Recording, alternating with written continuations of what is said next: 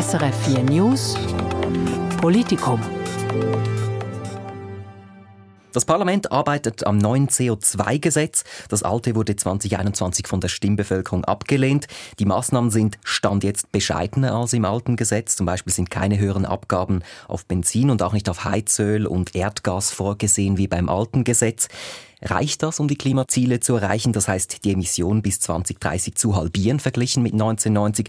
Darüber diskutieren wir hier im Politikum mit FDP-Nationalrätin Susanne Vinzenz Stauffacher und SP-Nationalrat Roger Nordmann. Willkommen im Politikum. Danke. Guten Tag. Ja, Susanne Vinzenz Stauffacher, beginnen wir doch beim Ziel. Bis 2030 sollen die Emissionen halbiert werden, verglichen mit 1990. Sie wollen einen größeren Teil dieser Reduktion im Ausland machen. Ist das nicht ein Trick? Nein, das ist kein Trick und ich würde auch nicht unterschreiben, dass ich den größeren Teil im Ausland machen möchte. Ich möchte einfach auf ein Inlandziel verzichten.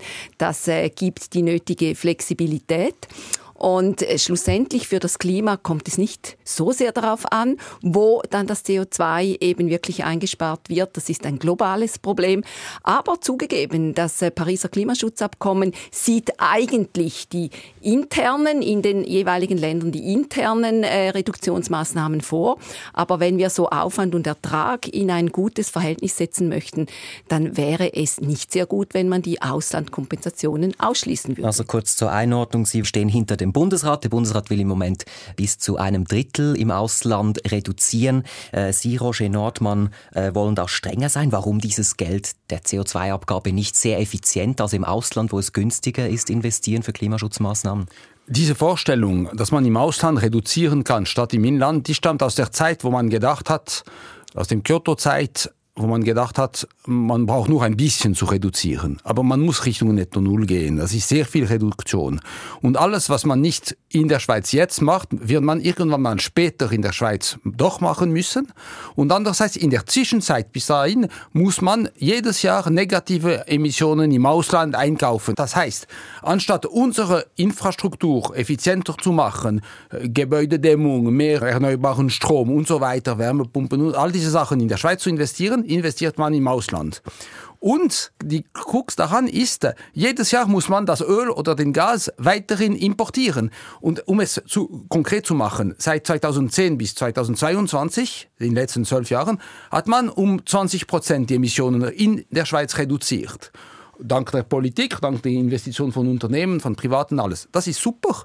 Und dadurch sparen wir jährlich etwa drei Milliarden Franken. Wenn wir das, diese Investitionen in der Schweiz nicht gemacht hätten, würden wir jedes Jahr drei Milliarden mehr ausgeben ja. für Öl und Gas. Und deshalb wollen Sie nur höchstens ein Viertel im Ausland? Eigentlich äh möchte ich gar nicht im Ausland, weil alle Länder müssen reduzieren und am Ende geht es nicht an, dass zum Beispiel äh, äh Burkina Faso oder, oder Bangladesch quasi negative Emissionen haben, damit wir weiterhin Öl und Gas Gas verschwenden können. Das okay. hat eigentlich keinen ja. Sinn. Das Spiel, ist Ablasshandel. Spielen wir diesen Punkt drüber, Susanne Vinzenz Stauffacher. Wieso nicht im Inland mehr machen? Man gerät ja sonst in Rückstand, weil bis 2050 müssen wir auf Null sein dieses Ziel, das ist zu avisieren und dazu stehen wir. Aber ich habe eben gerade nicht gesagt, dass ich im Inland nichts machen möchte. Ich Aber möchte weniger. nur keine, ich möchte einfach keine fixe Vorgabe. Also ich kann den Ball zurückspielen und sagen, wenn wir kein Inlandziel festlegen, können wir, jetzt ist ja 75 Prozent wäre jetzt drin, dann können es, das könnte auch mehr sein, oder? Ich möchte verzichten auf diese fixe Vorgabe,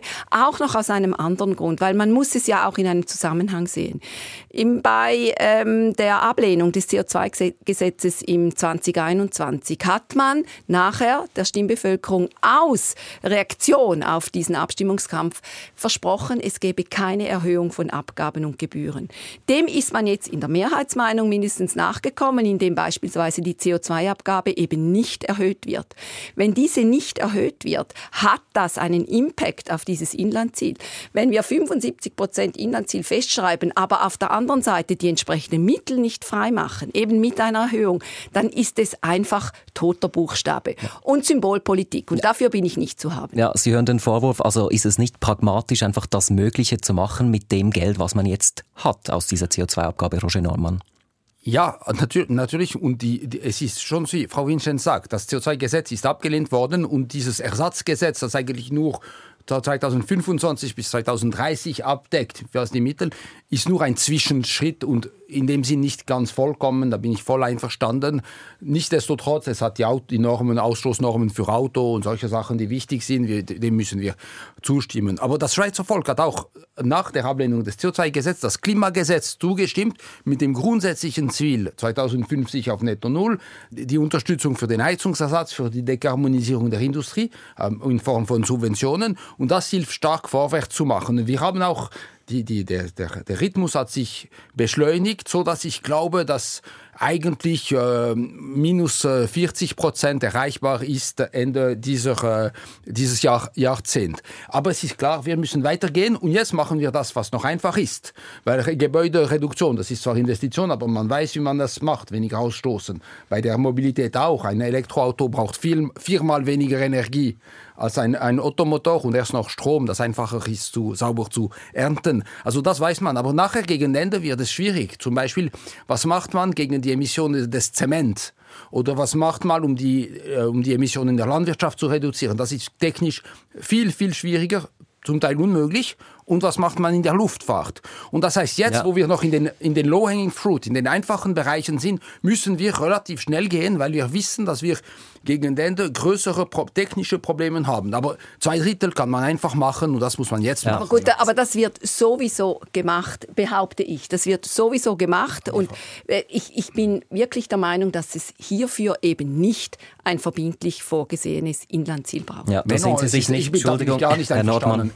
Wenn Sie eine für eine ganze Gesellschaft eine Stoßrichtung geben müssen, die muss legitimiert sein, die muss relativ klar sein. Und das ist klar, eigentlich müssen wir, das Ziel ist nicht mehr Öl und nicht mehr Gas zu importieren in 2050. Und das muss man klar im Gesetz haben und auch ausdrücken und auch in den Zwischenetappen. Wenn man sich kein okay. Ziel festlegt, Roger kann man Nordmann. keines erreichen. Roger Nordmann, wir müssen hier einen wir. Punkt machen. Ja. Ähm, da sind Sie sich nicht einig. Ähm, Aber im Ziel Sie sind hören, wir uns einig. Sie hören das Politikum auf RC4 News. Mein Name ist Sandro de la Torre. Hier im Studio sind FDP-Nationalrätin Susan Vinzenz Stauffacher und SP-Nationalrat Roger Nordmann. Wir sprechen über das neue CO2-Gesetz.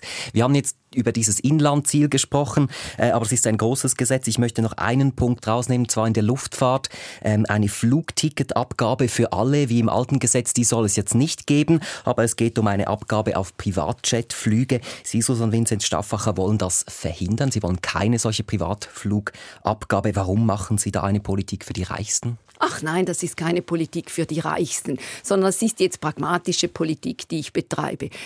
Noch einmal, wir haben das CO2-Gesetz im 21 abgelehnt, unter anderem eben auch, weil es erhöhende äh, Gebühren, neue Abgaben vorgesehen hat etc. Das wollten wir nicht mehr. Da waren wir uns eigentlich einig in der Analyse. Und jetzt kommt man so quasi auf dem letzten Meter bei diesem neu neuen CO2-Gesetz, bei dieser Neuauflage und bringt noch einmal eine Abgabe rein, die notabene enorm wenig bringt. Also Aufwand, Ertrag ist hier in einem ganz, ganz großen Missverhältnis, aber die emotionale Wirkung wird wieder so groß sein, es wird auf dem Silbertablett serviert sein für die Gegner des CO2-Gesetzes. Grundsätzlich, die werden sich auf diesen Punkt fokussieren und als pragmatische Politikerin sage ich, das lohnt sich nicht. Roger Nordmann, keine neuen Abgaben, hat die Bundesrätin gesagt damals. Ja, das stimmt. Äh, wo, dort, wo es sozialverträglich problematisch sein kann. Das ist sicher beim, beim Eizöl, dass, es, dass wir keine neue beschlossen haben. Das ist sicher bei Benzin. Aber äh, gerade bei Privatjet ist es nicht eine sozialpolitische Frage. Und zudem, es geht nicht um die kleine Aviatika, es geht nicht um den kleinen Pieper, es geht um Jet, die mehr als 5,7 Tonnen sind, also größere Kisten. Und hier muss man schon sagen, der Otto-Normalverbraucher heutzutage schon bezahlt Emissionsrechte, wenn er ein innereuropäisches Flug macht. Also von äh, Zürich nach Stockholm fliegt, bezahlt der, der Verbraucher über die Besteuerung der Emissionen eine, ein, ein Emissionsrecht. Und ich sehe wirklich nicht ein, wieso die Privatjet da nicht unterstellt sein müssten. Und deshalb sind diese Privatjets jetzt über die Privatjet-Abgabe unterstellt. Es mag sein, dass es einen Multimilliarder nicht viel stört, 3000 Franken für einen Start zu bezahlen, aber es bringt immerhin ein bisschen Geld in die Klimapolitik, was positiv ist und es erhöht die Akzeptanz der Klimapolitik. Weil wenn alle sich anstrengen, sehe ich nicht wie die Superreichen, und da ist wirklich eine kleine Minderheit von sehr Reichen, die Privatjet fliegen. Das ist nicht der Otto Normalreiche aus, der, aus dem Zürichsee, ja. der Privatjet fliegt. Das sind wirklich die Superreichen und diese sollen auch Na. einen Beitrag, zumal, zumal, das ist ganz wichtig, die Emissionen ganz oben in der Atmosphäre etwa dreimal mehr das Klima erwärmen als Emissionen aus dem, auf dem Boden. Okay, Roger, ganz kurz noch, Frau Vinzenz Schaffacher, wieso nicht die Reichsten noch mitnehmen da? Es ist wirklich eine Frage der Glaubwürdigkeit. Wir haben dann zumal über diese Flugticketabgabe gesprochen. Okay, äh, in einem größeren Zusammenhang. Jetzt nimmt man einfach einen kleinen Teil noch raus. Das macht keinen Sinn. Und noch einmal, Aufwand und Ertrag steht in keinem Verhältnis. Und ich habe wirklich Bedenken, wenn wir jetzt dieses Gesetz noch aufpropfen mit solchen Abgaben, dass es schlussendlich dann nicht mehr die Diskussion ist, superreich ja oder nein. Übrigens würde ich hier noch ein Fragezeichen machen, aber lassen wir das. Ja. Es lohnt nicht. Ja, ich möchte zum Schluss ganz kurz noch fragen, die Grundfrage. Jetzt haben wir dieses Ziel, bis 2030 soll die Schweiz bei 50 Prozent der Emissionen sein von 1990. Wir haben jetzt dieses Gesetz, die Arbeiten laufen, Frau Vinzenz Stauffacher, so wie das jetzt aufgegleist ist. Reicht das, um dieses Ziel zu erreichen? Ja, wenn ich das wüsste, diese Kristallkugel. Es ist jetzt eine, ein Rahmengesetz, der zugegebenermaßen nicht überaus ambitioniert ist, aber schlussendlich muss ein solches Gesetz muss mehrheitsfähig sein. Zuerst zuerst im Parlament und nachher muss es auch vor dem Volk bestehen können. Ich denke, wir haben als Politikerinnen und Politiker jetzt unsere Aufgabe gemacht, diesen Rahmen gesetzt. Jetzt braucht es aber natürlich auch dann die einzelnen Branchen, die sich in diesem Rahmen bewegen und idealerweise übererfüllen. Auch davon äh, darf man durchaus ausgehen, insbesondere bei gewissen Branchen. Und dann glaube ich, ja, zusammen schaffen wir das. Sind Sie auch optimistisch, Roger Nordmann? Ich würde, ja, ich glaube, wir schaffen das, weil es gibt nicht nur diese Maßnahmen in diesem Gesetz. Es gibt zum Beispiel den sogenannten Mantelerlass, der jetzt im Herbst beschlossen ist und vielleicht in, noch in einem Referendum kommt. Und der hat viele Maßnahmen für die e-, Effizienz im Strombereich, für die Produktion von erneuerbaren Strom. Und das ist ganz wichtig, weil mit einer Kilowattstunde Strom kann man etwa vier Kilowattstunden fossile Energie ersetzen und so weiter. Also das heißt, es gibt noch weitere Maßnahmen, die parallel laufen, die getroffen werden. Einfach die Erfahrung zeigt, in der Schweiz muss man nicht allzu große Legislativpakete machen, sonst scheitern sie und das Volk hat gern Paketen in überschaubaren Größen, wo man wirklich noch über alles debattieren kann. Und das ist der Grund, weshalb wir uns alle über, von, der, von den Grünen bis zur SVP eigentlich einig waren, dass wir dieses Gesetz nicht zu groß machen, zumal es auch quasi nur für sechs Jahre gilt. Ich danke Ihnen für diese Diskussion hier im Politikum, SP-Nationalrat Roger Nordmann und FDP-Nationalrätin Susanne Vinzenz Stauffacher. Danke, danke Ihnen. Das war ein Podcast von SRF.